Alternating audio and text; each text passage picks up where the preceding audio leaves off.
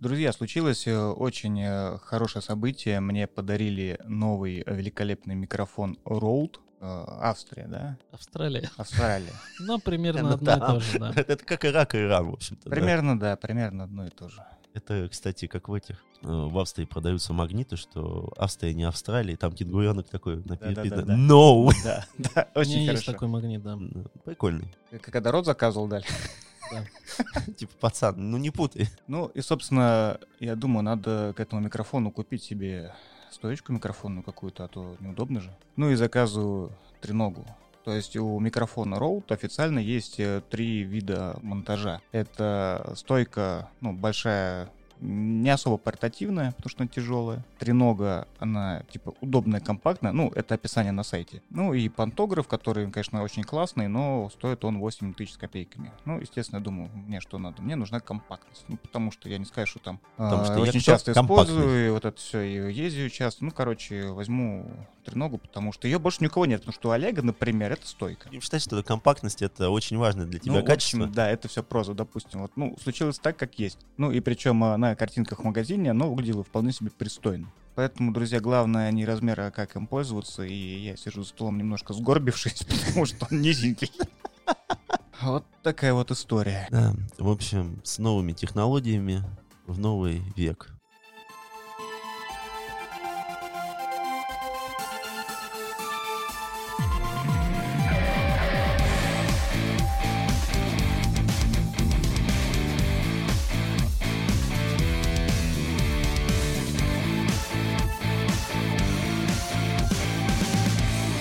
Привет, друзья! Вы слушаете новый выпуск подкаста «Плотные Бон Иваны». И сегодня мы обсуждаем новую книгу Алексея Полярного «Риф» и все, что с ней связано, в частности, секты, культы, а, символы, значения, ну и прочее-прочее, что позволило нам более полно оценить его книгу. Но мы должны предупредить, что мы затрагиваем много очень разных тем, и в силу того, что время у нас ограничено, и глубоко охватить все темы у нас нет никаких возможностей, мы будем все-таки это обсуждать по чуть-чуть, и по итогам обратной связи с вами, дорогие слушатели, мы решим, будем ли мы делать спецвыпуски более глубокие или не будем.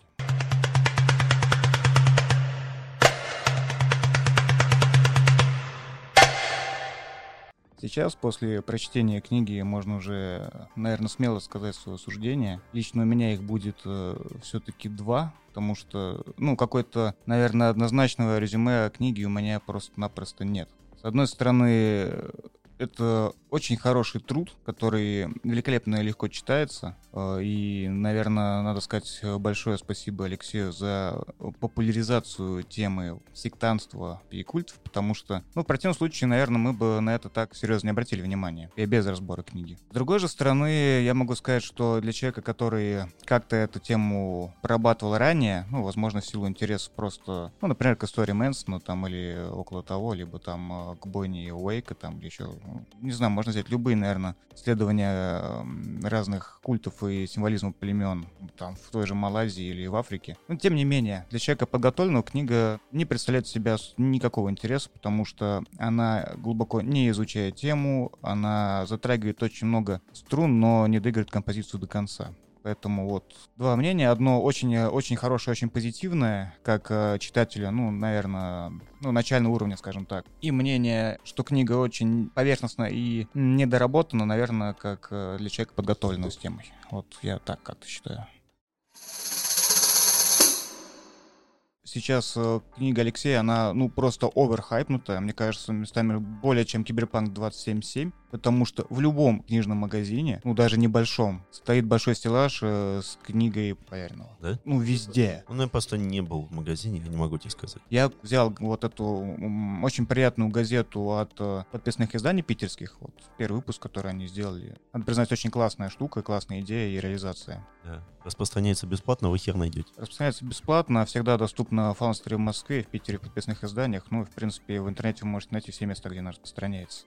Там тоже интервью Алексея, значит, э, ну, нет, как он ведет э, скажем, пиар-компанию и как активно ведет свои соцсети, это, ну, разве что можно позавидовать и похвалить, потому что везде фоточки в Инстаграме, что купили новую книгу Полярного и сейчас насладятся. Вот, вот вам оленьи рога, вот вам, значит, красивые обои на, на фоне, ну и прочее. Вот из-за этого, наверное, для меня лично это некий минус. Потому что они говорят все. Но я хотел бы тебя немного успокоить. Это скорее твоя личная проблема, так как, например, в моем медиапространстве этого романа нет. Как и у меня.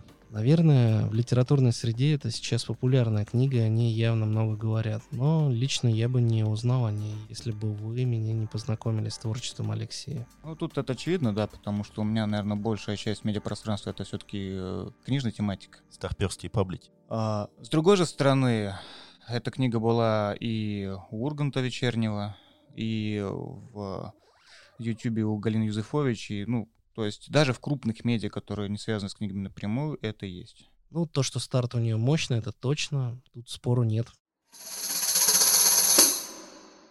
Вообще нам надо сначала сказать о том, что книга Ив рассказывает о сектантах в России и за рубежом, и поэтому мы сегодня и будем обсуждать эту тематику. На мой взгляд, она не то чтобы про сектантство, она все же про судьбы главных героинь. И отношения внутри семьи, а сектантство — это такой интересный и сочный бэкграунд.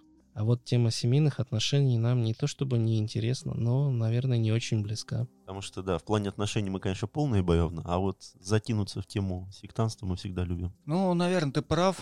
Это еще, можно сказать, по итогам а, встречи с писателем на презентации книги, вот, на которой я присутствовал. Он там сказал то, что основная идея и посыл — это, наверное, то, что, типа, друзья, вот, у вас, возможно, есть какие-то семейные проблемы туда-сюда, говорите об этом. Просто говорите об этом. Казалось, ну, блин, это настолько простая мысль, наверное, что ее даже, ну, не надо озвучивать. Но он почему-то ее хочет вот поставить в главу угла и вокруг уже надстраивать какой-то каркас истории. То есть э, отталкиваясь от э, какой-то семейной проблемы и проблемы коммуникации. Слушай, ну, сама проблематика, которая там поднимается, ее, конечно, можно понять. Я даже так скажу, у меня в семье есть примеры таких отношений между поколениями. Но ничего нового в этой теме роман не раскрывает. Поэтому первая часть книги, которая вводит нас в курс дела, показалась мне откровенно слабой. Я уже даже начал сомневаться в необходимости читать роман дальше. К счастью, история переносит нас на американский континент, где все гораздо интереснее в плане сюжета. История Ли. Да, именно. Ну, тут надо, наверное, сказать э, тем, кто книгу не читал или только собирается читать, э, Сразу предупреждаю, наверное, будут спойлеры. Не намеренно, но все может быть. Книга состоит из трех линий основных. Соответственно, это три женские линии. А, две линии — это ну, русских барышень, Кира и Татьяна. Еще есть э, линия Ли, это студентка из э, США, и причем в каждой из линий он как бы акцентируется на какой-то отдельной теме, которая объединена в итоге со знакомством с главным э, антагонистом. То есть в случае с Ли эта студентка очень интересовалась живо э, современным искусством, причем э, искусством, основанным на символизме. Вот это одна из, э, ну, наверное, в чем-то основных идей, которых несколько, ну, не только в этой книге, а в принципе, наверное, в последних подкастах и сообщениях Алексея о символизме и о культе и о значениях. Это интересная линия, мне она тоже понравилась, хотя с точки зрения вот, ну, каких-то прописанных именно коммуникаций, диалогов и что, что такого живого, она, мне кажется, несколько слаба. Там очень интересные идеи, которые просто описывают, ну, некоторый мир или некоторые идеи, он, он хороший, мне понравился. Вот, а именно диалоги с персонажами, ну, как-то бледновато, наверное. Линия э, русских э, девчонок, вот, которая особенно начинается там в северном закрытом городе, приводятся в примеры некоторые ритуалы закрытые таких сообществ, особенно которые живут на браконьерстве, либо каких-то не совсем легальных м- манипуляциях, которые, ну, все понимают, что без этого люди просто не выживут. Но просто так случается, что ну, в отдаленных регионах э, законы и, в принципе, правила жизни, они несколько не совпадают все-таки. Там тоже есть э, интересные умозаключения, но я бы сказал, что они, ну, достаточно банальны, что ли. Ну, то есть для человека, который тоже касался, ну, путешествовал на север, либо читал какую-то э, северную прозу, ну, это не будет открытием. То есть это говорят какие-то очевидные мысли, да, они, видно, что человек говорит это с некоторым знанием дела, то есть он ну, что-то чувствует на этот счет. Но все равно не, не, не доработано в глубину. Ну, окей, окей. После всей этой критики он тебе понравился или нет? Потому что сначала ты его хвалил, а теперь у меня уже сомнения в этом. Я ее с удовольствием прочитал там за пару дней. Ну, то есть это показатель. Это очень хорошая книга, которая, можно сказать, что она тебе не насилует мозг, по крайней мере, это мои личные впечатления. Мне не надо было лезть в какой-нибудь медицинский справочник, да, если я читаю какую-нибудь очень тяжелую литературу. Ну, то есть риф хорош с точки зрения подачи материала в целом. Да, она хорошо, ну, написана достаточно плотно. Нет откровенных, э, ну, провисаний, которые я бы, знаешь, просто перелистываешь страницы, типа, вот идет там несколько страниц просто каких-то умозаключений, вообще непонятных, зачем они здесь. Ты их просто проматываешь, и хрен бы с ними. И не возвращаешься даже. Ну, если сравнить риф с центром тяжести, то можно, наверное, сказать, что структура романа выровнялась. Подача стала увереннее, за исключением некоторых досадных моментов. Тут согласен, потому что в центре тяжести везде были нитки, откуда что взято. Ну, вот прям как бы откровенно. Здесь видно, что человек сел, прочитал невероятное количество литературы, это дело переварил, скомпоновал себе как-то в голове, ну и написал на базе прочитанного уже свое. То есть тут все равно видно, что где-то вот похоже на этот, где-то вот эта новость давно была в интернете у всех на слуху. Ну, то есть тоже есть вещи, которые в медиапространстве были, ну, известны и далеко, ну, не новость, скажем. Но это очень хорошо скомпоновано, да.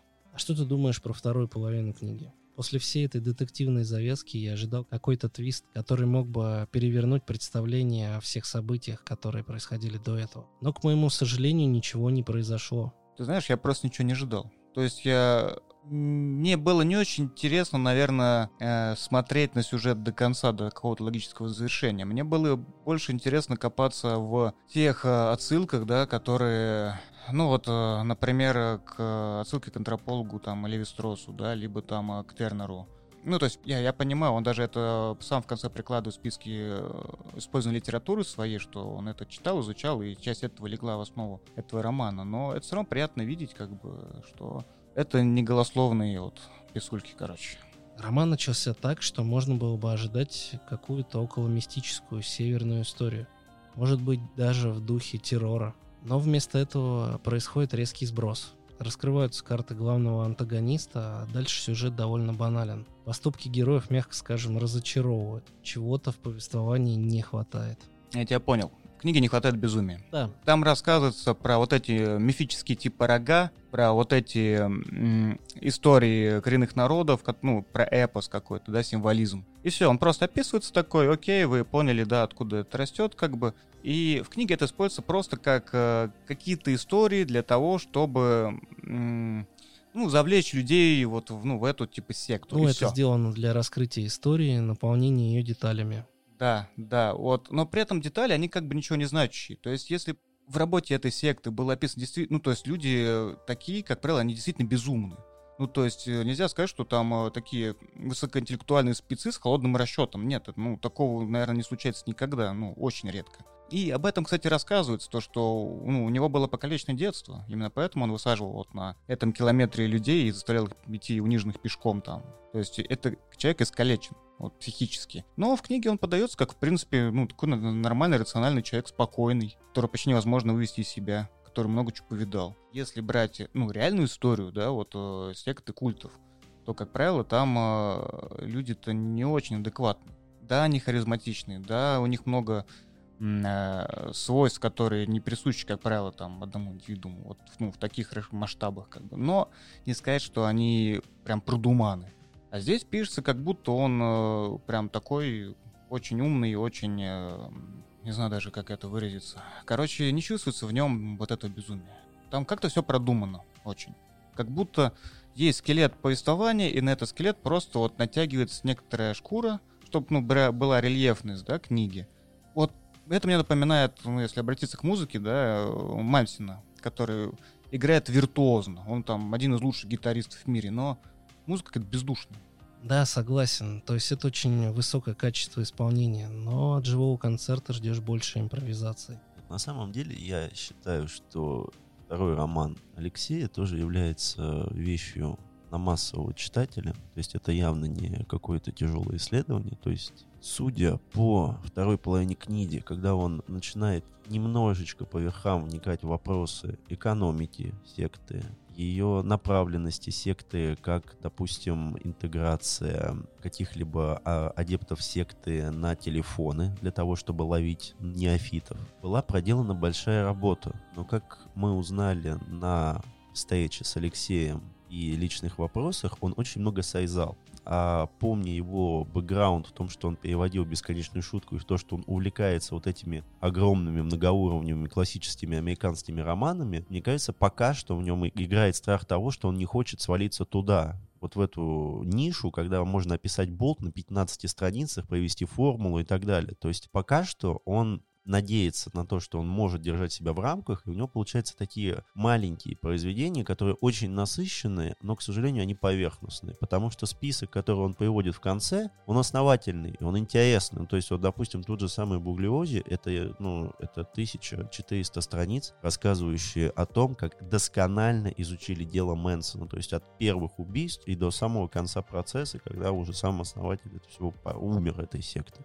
Но проблема в том, что сейчас он работает именно на массового читателя, и судя по тому, что, как рассказывал Александр, очереди в магазины, это работает. Но я надеюсь на то, что после вот этих вот моментов э, фурора и хороших продаж, он займется книгой, которая ему будет интересна и в плане того, что он может раскрыть какую-то тему гораздо более широко гораздо более широко отвратительно сказал, ну да ладно. Это похоже на правду, потому что, ну, я не могу, к сожалению, или к счастью, судить книгу в отрыве от э, ну, персонали автора. Видно, что у него просто громаднейший бэкграунд, он очень много знает и сильно начитан, но он реально очень боится переусложнить свой труд. Вот их штопор вот это. Мне кажется, не боится, а именно пока что он экспериментирует. Мне так кажется. Вот как тех же было вот эти два килограмма слов, и как было несколько интервью на Ютубе, соответственно, книжный чел, если я не ошибаюсь, был с ним интервью, он рассказывал, что у него было несколько проблем с его книгой, когда там некоторые сюжетные вставки он не мог понять, как там закончить или еще что-либо. И он читал вот э, тех же самых Дэвида Фостера Уоллиса, Тиза и так далее и тому подобное, и он вырабатывал какие-то концепции, чтобы обходить эти проблемы. И он либо это сокращал, либо уничтожал какую-то сюжетную главу и так далее. Я пока что надеюсь оптимистически, что он экспериментирует в своих рамках, и он пытается из них выйти без потери качества. И будем надеяться на то, что это является подготовкой к какой-либо работе, которую мы можем обсудить уже не только как э, то, что он дает какие-то отсылки, а как самостоятельное произведение, которое классно читать. К самому Аифу много вопросов, потому что будем честны, вот эти три женщины, такое чувство, что это продолжение центра тяжести, как будто это жены вот этих мужиков, которые центры тяжести. Ну, там есть один персонаж из центра тяжести. Ну, вопрос в том, зачем это нужно. Ну, как бы хорошо, отсылка это замечательно, но это не особо интересно. Опять же, личные взаимоотношения между старшим и младшим поколением абсолютно не раскрыты, но это следствие объема книжки, а не следствие того, что автор не умеет писать. Если Тургенева почитай. Ну да, нет, и мы говорим сейчас о том, что в том же самом центре тяжести Алексей уже показал то, что он может хорошо сделать приземленных персонажей, которым ты веришь. Ну, то есть там ты вот читаешь, ты понимаешь, что вот этот же мужик, он реально живет в Москве. Он там зарабатывает деньги, там айтишник и так далее. К сожалению, в новом романе три женских персонажа, в них абсолютно не верится, они абсолютно картонны, но это не из-за того, что автор плохой, а потому что объем книги минимальный. То есть, ну, ты просто не успеваешь понять. Оно сразу с места в карьер. А про сами секты мы Просто сейчас уже это анализируем вследствие того, что мы начитали там за определенный период времени, и мы можем сказать, что он оторвал куски со всех самых как бы громких источников, скомпоновал это, и получилась вот такая сборная микс-солянка. Единственное, конечно, что интересно, это антагонист. Он получился необычным и вот без вот этого типа оскала убийцы это именно психопат, который отлично интегрировался в общество и который это общество вертит на динамитной шашке. А оно ничего ему сделать не может. Это очень интересно, хорошее... Не, ну что значит не может? Его уже там один раз изгнали из общества. Ну, Ему пришлось переезжать в другую страну. Ну, это для него вообще не является проблемой. Ну, для него, да, но люди, которые его изгнали, ну, нельзя сказать, что он всех там на динамитной шашке вертит. Слушай, ну да, потому что в первый раз это было массовое убийство, а второй раз, извини меня, он там сколько лет был на кафедре, и он, по сути, там в каком-то штате посу- возродил антропологию. Мало того, что были очень ну, такие специфические отзывы, то есть кто-то называл его маньяком, серийным убийцей, а кто-то говорил, что он классный чувак, который поднял науку. Ну да, если добавить к этому и принять на веру его историю, которую он там излагает, что он тут как бы не сказать, чтобы злодей, он просто спасал свою жизнь. Поэтому, опять же, я говорю, как антагонист это очень интересный персонаж, но не дали раскрыться, я считаю. По поводу финала я понимаю, вот это абсолютный слив, который не знаю, зачем был сделан. То есть все шло к тому, что Эншпиль должен быть интересным, что все сюжетные ветки, они сойдутся вместе, каким-то образом мы почувствуем или мы каким-то образом мы поймем главную мысль автора, и тут все скатывается в стандарт разоблачение, то, что не получилось у них там поймать и там на видео, аудио аппаратуру, заточение, и потом вуаля, там как-то хэппи-энд. Ну, такой не хэппи-энд, ну... Дисней. Да, Дисней, да как бы, опять же, я говорю, что это, к сожалению, амаш к массовому читателю, потому что если бы там сделалось так, что эти ребята бы там и сдвинули, и все на этом бы закончилось, был бы финал, ну, как бы его просто за это бы расстреляли в массовой сфере, и его бы книжку просто не пошла бы таким тиражом. Ну, я считаю так. Мне интересно другое, когда будет э, какая-то синергия творчества Алексея, вот те темы, которые он рассматривает в новой книге, и список литературы, который он приводит, а, по нему можно видеть, что принципе-то он в сторону этих тем, не в сторону сект, а в сторону символизма и ритуальности он смотрел давно, потому что, например, книга, которая называется «Забвение истории. Одержимость истории» Алейда Асман, это тематика социальной амнезии. Вот. Он о ней говорил еще год или два, я уж не помню, назад в своем подкасте Поляринов говорил, это вторая серия, по-моему, была про Беслан. Вот, то есть, э, в принципе, потихонечку он это ну, собирает очень давно. Темы о э, современном искусстве и отражении истории и ритуальности какой-то, оно у него прям копилось много лет. И тут он просто это как-то смог выплеснуть, э, причем удивительным образом скомпоновав ну, компактную, легко читающуюся книгу, вот, которая служит ну, типа, стартовой площадкой, чтобы уже прыгнуть с размаху вот в эти сложные книги, которые читаются очень тяжело, просто, просто кошмаром тяжело. Я вот пытался за пару дней прочитать э, книгу Виктора Тернера про символ и ритуал. И параллельно смотрел э, Клод Левистроса. И, в общем, это очень непростое чтение. Это не... особенно на контрасте с рифом. То есть риф ты просто читаешь, ну, просто там пол книги э, за пару часов, да, а, а тут ты каждый абзац читаешь там раза четыре, потому что в голове не складывается вот то, что хотели сказать. Но мы можем сразу же сказать, как мы уже вначале об этом говорили, что АИФ сподвиг нас на то, чтобы мы изучили сторонние источники, как там киноиндустрии, как и научные статьи, так и именно э, литературу, которую советовал сам Алексей, или ту, которую мы нашли. Поэтому в следующем блоке мы хотели бы поговорить именно о ссылках и о том, что вообще представляют из себя культы у нас и за рубежом. У нас это в смысле в Российской Федерации. Ну да, чтобы не быть голословными. Да, чтобы не быть голословными. Главное, что сделала эта книга, это сподвигло нас э, больше углубиться в тему, за что ей очень большое спасибо. Э, и надо сразу сказать, что культы, наверное, делятся на два, так сказать, подкласса. Это класс деструктивных культов и класс культов, которые плотно интегрированы в социальную среду и находятся в некоторой пограничной зоне между, ну, некоторой организацией собственными целями, которые часто расходятся с моральными и этическими нормами, как бы, ну, обычных людей, но при этом их нельзя взять за задницу. Ну, то есть, с точки зрения юридической, там все в порядке. И начнем мы, наверное, с деструктивных культов. И, конечно, начнем мы с самой популярной раскрученной фигуры, это Чарльз Мэнсон. Кстати, я был очень удивлен у себя на работе, когда на перерыве я просто спросил коллег, вы смотрели э, фильм э, Тарантино последний. Так, однажды в Голливуде. Однажды в Голливуде, да. Ну, там кто-то да, кто-то нет. Я говорю, ну, а вы э, как бы знаете, что там про ссылочку-то, вот про Мэнсона. Вы знаете, кто такой Чарльз Мэнсон-то? И все, кроме одного человека, сказали нет. Они вообще не знают, кто это. Я просто реально был в шоке, ну, потому что это, я не знаю, это такая поп-фигура, она по известности, наверное, с Микки Маусом может соперничать. Ну, ну, в Америке уж точно. Это настолько, ну, вплетена в культурное наследие, что, ну, просто нельзя больше. Ну, может быть, остальные сотрудники действительно работают на работе, и у них нет столько времени на изучение поп-культуры, как у тебя. Они просто слишком близко живут. There's a time for living. The time keeps on Ладно, передаем слово нашему специалисту по Чарльзу Мэнсону. Олег.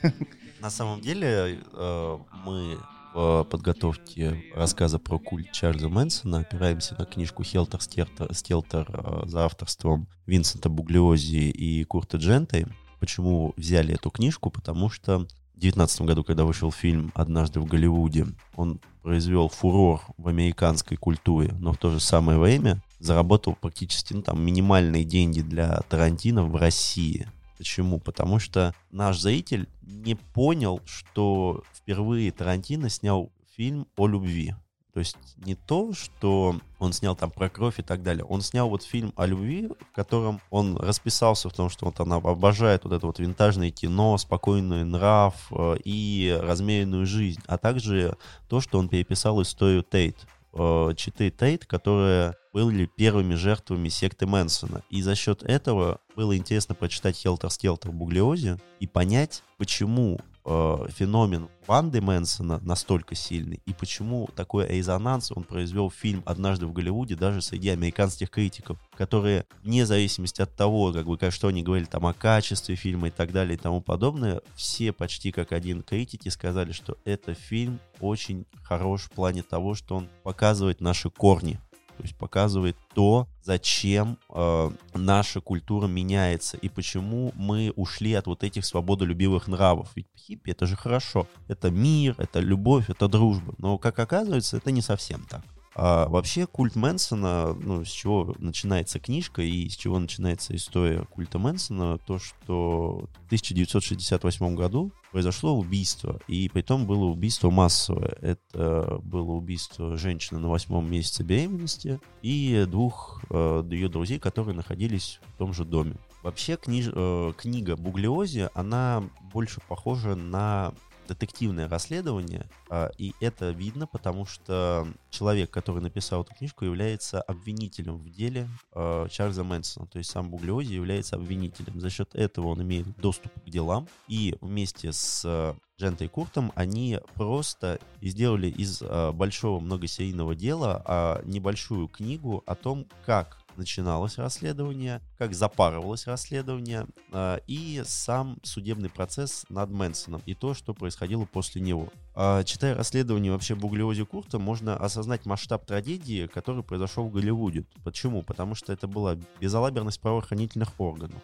Э, происходила бесконтрольная продажа наркотических веществ и оружия, полное невнимание к передвижениям юношей и молодежи, которые нигде не учились. И все факторы свободного общества 60-х, 70-х, они просто вот взорвались, потому что, по сути, в 15 минутах от самого дорогого района мира выросла раковая опухоль, которую, от которой потом несколько лет лихорадил столбы американского общества вообще секта называется «Семья», и девушки, а также потом впоследствии мужчины и попытки были пройти в другие социальные группы, они поклонялись ему как Иисусу, хотя он об этом и не говорил. А после обработки, которую он делал с женщинами, он просто отправлял, ну, то есть отдавал им оружие и отправлял их убивать. И поэтому и происходили массовые убийства в Голливуде, и там, где были на, начертаны на стенках э, надписи, что это свинья или там долой черных и так далее. Потому что опять же, секта была с уклоном на то, что только белые должны быть доминировать. Можно я спрошу нехороший числительный вопрос? Да. А сколько у них жертв там за всю историю этой секты? Ну, около 20. Ну, то есть э, это не про количество, а про известность она, понимаешь, тут же оно имело не, не характер того, что это было массовое убийство. Во-первых, убили голливудскую звезду первой, а во-вторых, потом происходили очень яркие заявления как начали связывать преступление? Потому что в тюрьме одна из э, женщин, которая попала там э, по там, продаже наркотиков, она попала обратно в тюрьму, она начала рассказывать про секту, она спокойно говорит, да, мы знаешь, мы взяли нож, пришли в дом Шарон Тейт, и убили ее. Там 8 ударов в спину. Нам понравилось, вот знаете, вот типа, когда ты вкалываешь нож, как будто в подушку. И вот мы также вот и сделали 8 раз. То есть книга Буглиози, она не страшна как триллер. В этом-то нет. То есть там нет вот литров кровищи, там не рассказывается про то, как там линковать человека. Она страшна тем, что там спокойно рассказывается, как у людей убивали, как э, люди приходят в секту, как э, вербуют людей в эту секту, как Мэнсон вообще начал говорить о том, что он по сути является Иисусом, то есть он не то что проповедник, он является Иисусом, при том, что он не говорил это напрямую, а, там где-то через несколько месяцев после совместного проживания в семье он просто девочке спрашивает, ну ты же знаешь, кто я? Ну, все. То есть и человек уже полностью готов. Как они вот переехали на ранчо, которое, кстати, было в однажды в Голливуде, и это показали, потому что девочка, которая вот э, помогала Брэду Питту, та и сучка, она, по сути, являлась одной из главных организатором которая держала э, человека, который является владельцем земли, она держала его, по сути, в сексуальном рабстве, и они полностью манипулировали его сознанием. Ну и надо сразу оговориться, что сам э, Хелтер Стелтер, он все же не является романом. Это вот документальные заметки э, с постепенным развитием судебного процесса над культистами. При этом книжка имеет резонанс, потому что даже сейчас в современном обществе есть последователи мнения о том, что Мэнсон является психом, и то, что он нестабилен, и то, что его нужно было не судить, а отправить в психиатрическое учреждение лечиться.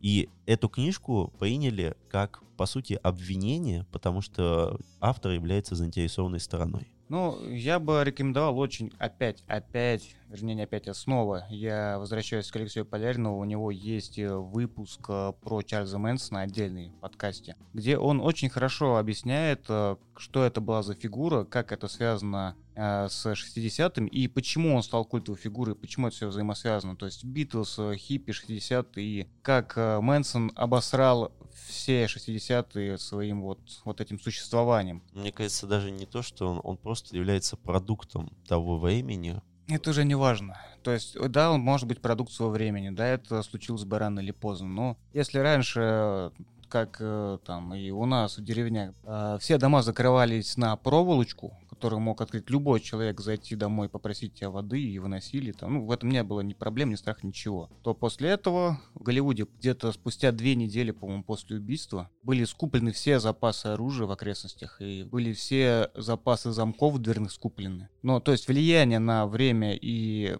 то, что писал Пинчен и другие писатели-битники, то, что Мэнсон нам все обосрал. То есть, если раньше можно было жить на улице, путешествовать и, э, взяв с собой томик э, в дороге Керуака, да, э, типа, жить хипарем, и было норм то потом это невозможно было делать. Ну, просто он подвел черту, а, завершил вот этот цикл свободы. Да, вот я про это вначале Да, но это не я сказал, это цитата была. Нет, но это и оно вытекает из этого, потому что вся безалаберность, которая была в Голливуде, она сократилась просто моментальнейше, когда людей начали резать, и никто ничего не мог с этим поделать, потому что правоохранительная система абсолютно безалабер. А, кстати, для людей, которые не хотят читать, но могут посмотреть, в 2020 году вышел фильм, о, многосерийный фильм фильм по мотивам книги. Называется «Хелтер-стелтер». Хороший монтаж, интересные разговоры. Все по книжке. Ссылочку смотрите в шоу-нотах.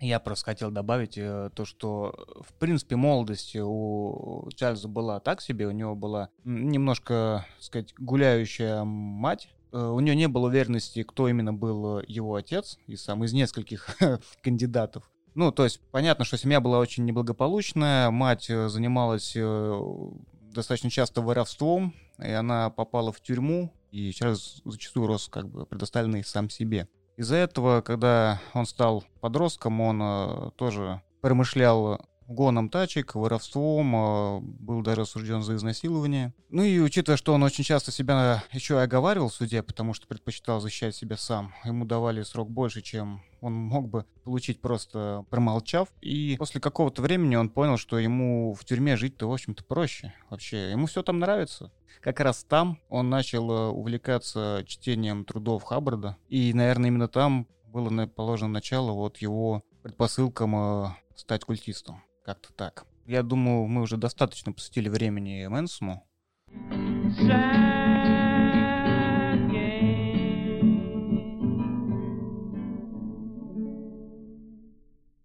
В целом, наверное, про деструктивные культы можно сказать э, следующее, что если о нем говорят в СМИ, то он наполовину мертв. потому что это такие организации, которые не терпят публичности, и, ну, это понятно. Из тех, э, что на слуху, как бы человек, который, ну, хотя бы по верхам интересуется тематикой, наверное, можно вспомнить э, секту ветви Давидовой, ну, наверное, из-за того, то, что была дикая бойня Уэйка в Техасе. Об этом сняли даже сериал, который называется, ну, Уэйка, собственно, просто. Вот, тоже я в шоу-нотах размещу ссылку на него.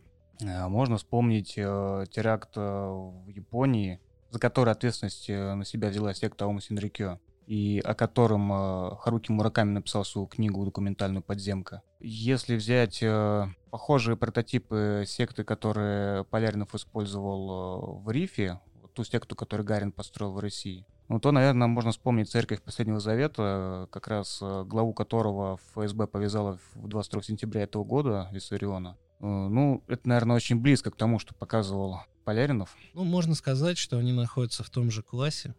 Это такая община, в которой живут как старообрядцы или там дауншифтеры или около того. Ну, это, ну, как бы скорее даже не то, чтобы культа, а это просто закрытое изолированное сообщество. Я успел лишь прочитать интервью с Еленой Мельниковой, в котором она рассказывает, как с семьей попала в секту церкви Последнего Завета на несколько лет. Сама секта появилась в 91 году, можно сказать, что с развалом Советского Союза. А ее муж, несмотря на то, что был ученым-физиком, как и многие наши соотечественники, столкнулся с финансовыми трудностями и начал, вероятно, искать какие-то другие ориентиры в жизни помимо науки. В итоге он сходил на несколько собраний Торопа и сильно втянулся в эти учения. А уже потом Елена, желая сохранить семью, отправилась жить с ними детьми в поселение. О массовых убийствах в секте неизвестно, ну или пока неизвестно, так как судебный процесс еще не завершен. Но можно смело предположить, что жертв культа было более чем достаточно. В основном, конечно, это жертвы голода и не оказанной вовремя медицинской помощи. И хотя некоторые журналисты, например, той же медиазоны, позволяют себе называть сектантов безобидными поселенцами, Церковь Последнего Завета является самой настоящей деструктивной религиозной организацией, которая занималась массовым психологическим и физическим насилием, применяя различные при этом способы воздействия на последователей. Ну и возвращаясь к истории самой Елены, а, когда ее муж получил серьезную травму на кедровом промысле, сектанты а, занимались срубом кедра и сбором орехов, именно тогда он наконец-то понял, что никому не нужен. То есть пока людей можно эксплуатировать, пока они дееспособны, они часть общины. А как только с ними происходит какая-то беда, от них начинают избавляться. Этот случай и еще несколько событий подтолкнули их к уходу из секты. Но на это ушли годы. Они провели там более 10 лет. И это не считая последующей психологической реабилитации. Кстати, это прям хорошая иллюстрация, э, как происходит э, вербовка и как оттуда люди выходят. То есть вот как происходит депрограммирование. В принципе, основная суть тех э, организаций, которые занимаются восстановлением людей после сект, они пишут то, что первый шаг — это надо показать человеку, что та организация, которую он своей считал семьей там или ну какой-то там очень важным сообществом, на самом деле этому сообществу не плевать абсолютно. Вот. А вообще об этом очень хорошо рассказывается в книге Маргарет Тейлора Сингер, называется «Культы среди нас». И как раз там прям прикла- прикладывается методичка, как э, за несколько шагов людей выматывают, э, отделяют э, от родных, отделяют от обычного общества, заставляют чувствовать себя брошенными и подстраивают так, что люди начинают видеть э, в секте свой спасательный круг, ну и так далее и тому подобное. И причем э, очень интересно там э, расписаны методики, типа вот, как используются ну, в этих ритуалах обращения и там инициации и прочие такие вещи, как э, глазосердечный рефлекс, то есть рефлекс Ашнера, когда там э, ведущий нажимает э, послушникам этим на глазные яблоки, через его блуждающий нерв, да, там э, у них появляются вот эти вот э, замедленное дыхание, потому что это уменьшает э, пульс, это надавливание, и вызывает вот оптические какие-то вспышки, да, внутри. Ну, я думаю, каждый из вас таки встречался там когда-нибудь, там вот эти световые пятна, да, при за- закрытых глазах. И это все подается как, э, о, вы, ты, ты прозрел, как будто произошло что-то сверхнормальное. А если добавить к этому всякие ритмичные действия, гипервентиляцию легких, потому что обычно в таких разных инициациях там надо что-то либо скандировать, либо что-то кричать, либо что- там читать молитвы. Все это вызывает изменения в головном мозге, потому что Олег меня поправит, если я в чем-то не прав. Это вызывает э, кислородный переизбыток, да? Ну, при учащенном дыхании. Это не такая максимальная потеря, то есть от этого религиозного экстаза много эффекта не будет. Ну, он не на одном держится этом. Да, нет, это понятно. Как один из факторов, возможно, но он не является значимым. Взял и засрал всю малину.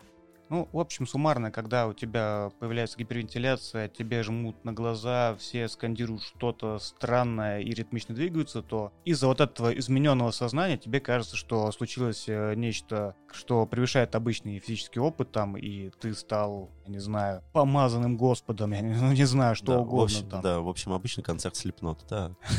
Типа того.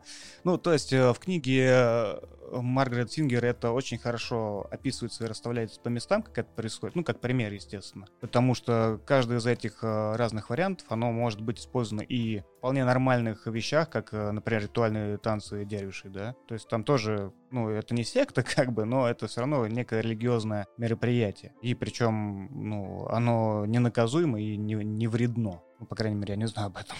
Я, я, я экспериментировал, все было хорошо. Так. Так что, если есть желание прям, ну, разобраться, как работают э, подобные организации, секты, ну, можно читнуть эту книжечку, она достаточно интересно по кирпичикам э, разбирает механику. Да и сама она как кирпичик. Ну, читается она непросто, да. Мы забываем этот важный момент говорить, ребята. Но книжки, которые мы читаем, не самые простые.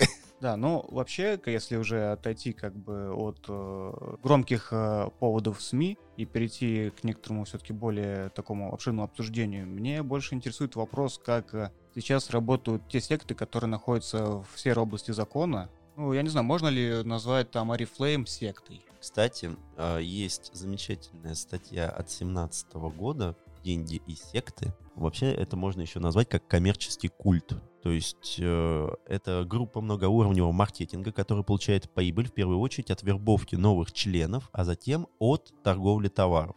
Поэтому в некоторых случаях товар может вообще даже отсутствовать. Основной э, принцип работы — это то, что человек, вступая в такую секту, платит определенную сумму денег в качестве вступительного взноса. В ряде сект он может платить фиксированную сумму ежемесячно и получает право официально вербовать в секту новых членов. Ему будет начисляться определенный процент от тех денег, которые в свою очередь принесут в секту завербованные или новые адепты группы. Чем больше людей завербуют, тем больше денег он получит. Очень похоже на все системы вот этого глобального маркетинга, типа той же самой Mary Kay, а, там, не знаю, добавьте, или как там этот Global Amway, э, этот, Herbalife. Herbalife тот же самый, да. А по сути, как квали- квалификация, он проходит как коммерческий культ. Может пройти как Ну, коммерческий вот, культ. Да, это такая очень граничная область. Об этом как раз еще говорил э, Поляринов на выступлении в своем живом, что вообще он был сам шокирован, насколько это стало ну, каким-то, наверное, обычным механизмом в Штатах, что такие организации типа культов, они прямо судятся друг с другом. То есть они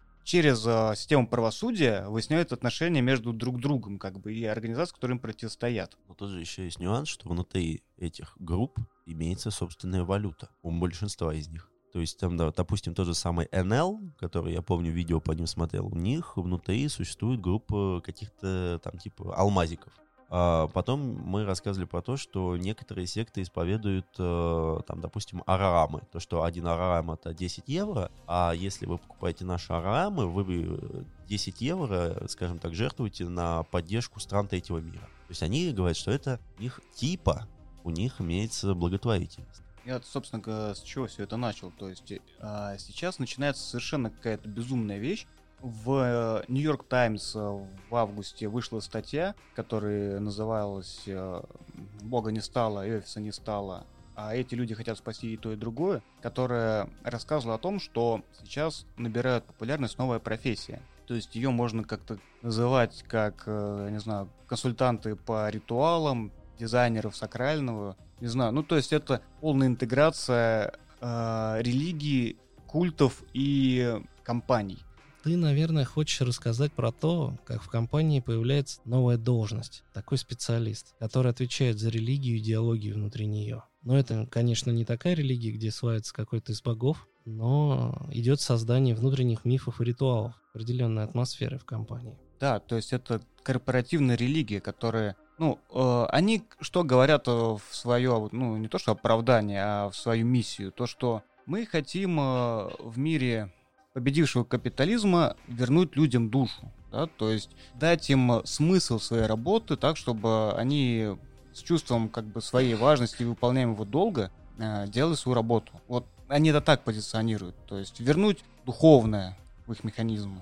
Вот. Причем нельзя сказать, что это вот внезапно что-то появилось. Конечно же, нет. Вот, вот эта вся корпоративная культура, культура тимбилдингов и прочего, она уже ну, очень давно. И понятно из-за чего, то есть людям надо, чтобы они э, работали как единый организм и все делали на благо компании. Тут, тут как бы вообще ничего нового нет, это все логично и понятно. Но когда это превращается, например, давайте в звонках по скайпу все должны понюхать там какой-нибудь э, на, не знаю, корочку апельсина, как это обонятельный ритуал, как будто у всех какой-то общий ладан, да, и это нас сплочает. Или какое-нибудь там другое ритуальное действие, которое надо делать каждый день, там, надо какой-нибудь гимн говорить, там, или еще что-то. И мне как раз кажется, что из-за вот этой всей интернациональной пандемии количество безумцев и других людей, которые начинают сходить с ума и, наверное, начинают дико плодиться новые секты религии, и люди туда идут в надежде хоть как-то облегчить свою ношу, которая сейчас сильно бьет по всем нам. Ну, наверное, просто какой-то нереальный будет всплеск, но мы, конечно, это, наверное, не увидим вот так вот, как сторонний наблюдатель.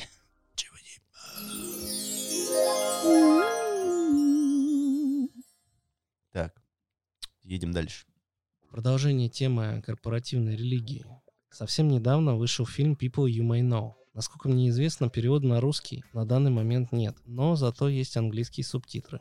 Фильм рассказывает нам историю такой компании, как Cambridge Analytica. Компания занималась сбором данных о пользователях соцсетей их последующей обработкой и созданием таргетированной рекламы. Никто бы о ней, может быть, не узнал, если бы не расследование New York Times и Guardian. В данный момент считается, что компания была причастна к вмешательству выборам по всему миру, в том числе причастна к информационной кампании во время голосования по Brexit в Великобритании и к э, выборам Трампа в США в 2016 году. Ну и, как обычно, тут не обошлось без Facebook. Именно там были собраны личные данные на примерно 50 миллионов пользователей, которые впоследствии использовались для профилирования. Как уже можно догадаться, основной задачей в компании стала не коммерческая реклама, а влияние на поведение пользователей социальных сетей. Как это работает? Сначала они собирают о пользователе все данные. Это не только анкетные данные, но в том числе все лайки прочие маркеры, которые можно получить. Затем они выделяют в его предпочтениях наиболее экстремальные или весомые показатели, которые впоследствии можно использовать для формирования требуемого мнения. Ну, простой пример. Человек выступает против абортов, и для него это важно. И тогда, например, ему скармливают информацию о том, что политик, которому он симпатизирует, выступает за аборты, а его политические оппонент выступает против или наоборот. И, как оказалось, э, для некоторых людей это может стать определяющим фактором в выборе той или иной стороны. После скандалов с Facebook и закрытия самой Cambridge Analytica данные эти никуда не исчезли, но их никто не удалил, и они перешли к аналогичным компаниям, которые начали дальше развивать базу профилей и использовать э, их в аналогичных целях. А, но возвращаясь к теме нашего подкаста, так оказалось, услугами такой вот аналитики пользовались не только в политике. Эти данные продавались различным религиозным организациям. Все это позволяет а, духовным лидерам эффективнее работать с прихожанами, имея на руках их профили, предпочтения и социальные связи по географическому признаку. Дополнительными факторами влияния в таких случаях могут быть а, различные слабые стороны личности. Например, наркотическая зависимость, психические расстройства или там подростковый возраст, сопровождающийся духовными поисками, когда еще серьезно можно повлиять на убеждения человека. То есть можно утверждать, что подобное технологическое манипулирование вышло на более глубокий уровень, зайдя на духовную территорию. И нам всем очень повезет, если эти данные не попадут в очередную секту или еще куда хуже. В общем, рекомендую к просмотру этот фильм. И хотя он в основном про политику, там есть над чем подумать. Я думаю, что это достаточно интересный фильм, так же, как и «Социальная дилемма». Осталось только дождаться нам, тупым русским людям, хотя бы субтитров. Ну, вообще, тема интересная, и, ну, мне кажется, в принципе, все темы, которые мы сегодня поднимали, они так или иначе перекликаются между собой. Так выпьем же за это. Да.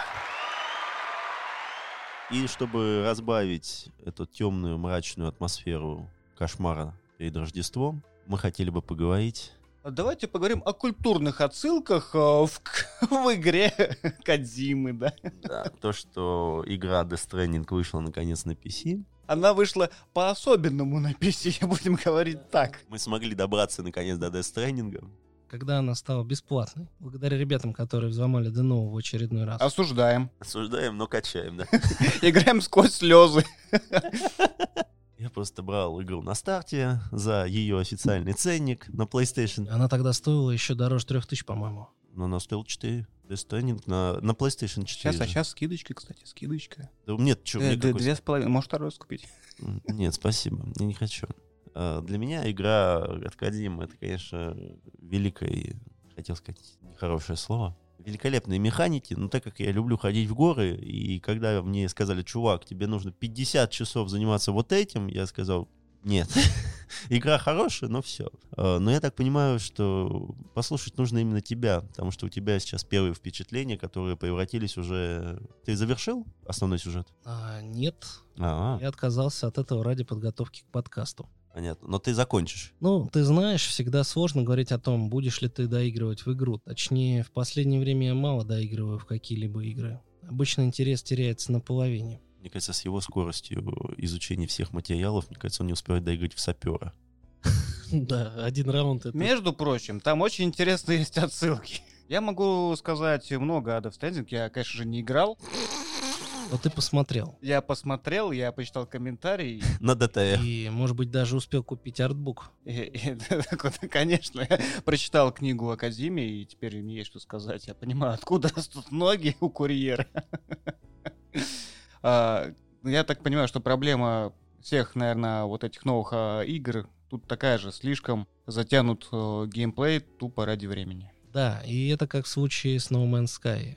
Какой-то момент ты понимаешь, что ты занимаешься не игрой, а добычей ресурсов.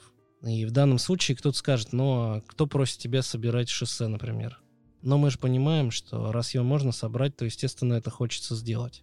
Тем более, это сильно упрощает передвижение на местности. Но при этом хочется потратить на это адекватное время. И несмотря на очень интересный и сложный сюжет, а, сами механики в игре довольно быстро надоедают, к сожалению. Слушайте, объясните мне, вот дураку, я вот сейчас задумался, то что, смотри, ты же за игру платишь э, фиксированную стоимость, неважно, сколько она длится, ну, по сути. А какой смысл разработчикам искусственно наращивать продолжительность игры? Я вот что-то я не понимаю. Потому что сейчас выпускать игры, которые проходятся за 5 часов, ну, является признаком плохого тона. Так почему, наоборот, в современном мире, мире ускоренном, да, наоборот, я бы хотел поиграть в игру в перерывах там э, между делами, вот так, чтобы ее пройти до конца и получить удовольствие. Потому что игроки будут возвращаться, игроки будут ее дольше обсуждать, игроки будут делать какие-то ивенты, будут оставаться в игре. Может быть, они купят еще что-то, порекомендуют эту игру. К сожалению, сейчас игры, даже ААА класса за 5000 превращаются в конвейерный медиа-сервис. это я, я понимаю в случае что? с онлайн-играми, окей.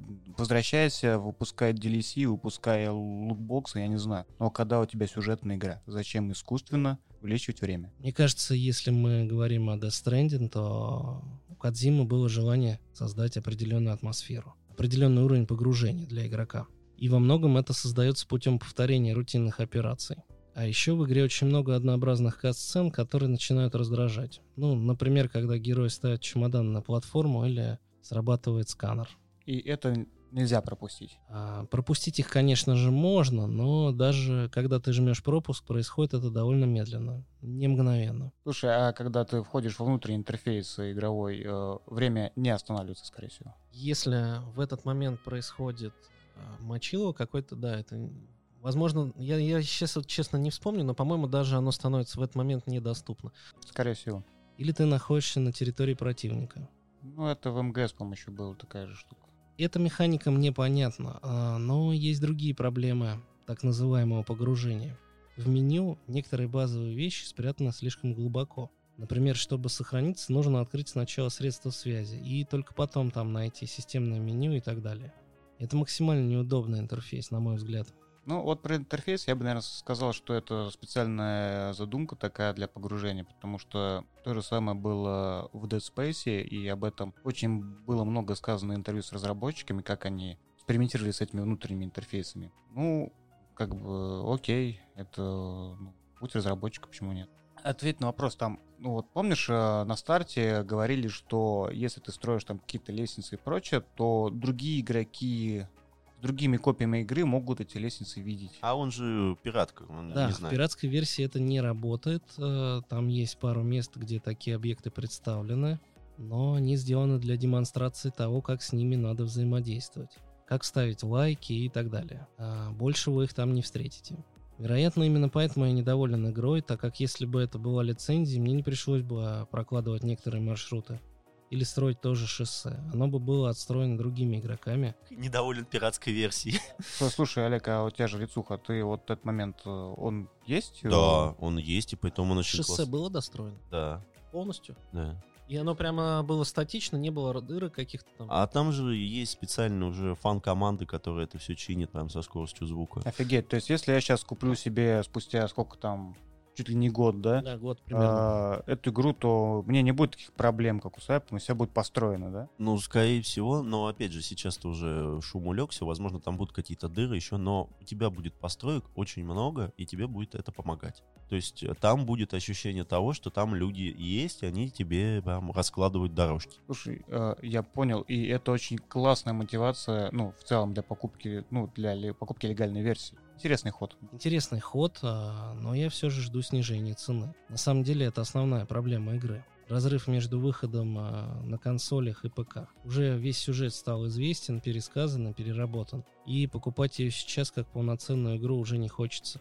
Ну, разве что из уважения к гениальному Буряту. Ну, на этом мы будем заканчивать. Специально мы не рассматривали сегодня э, секту саентологов просто, ну, потому что на это, ну, никак времени не хватит. Если будут пожелания, вы можете предложить в нашем э, чате в Телеграме какие-то свои пожелания, ну, либо о саентологии, либо о других сектах. Мы подберем материал, благо его осталось достаточно много, просто на это нужно время еще. В целом, да, спасибо, что слушали. До новых встреч. До свидания. Пока.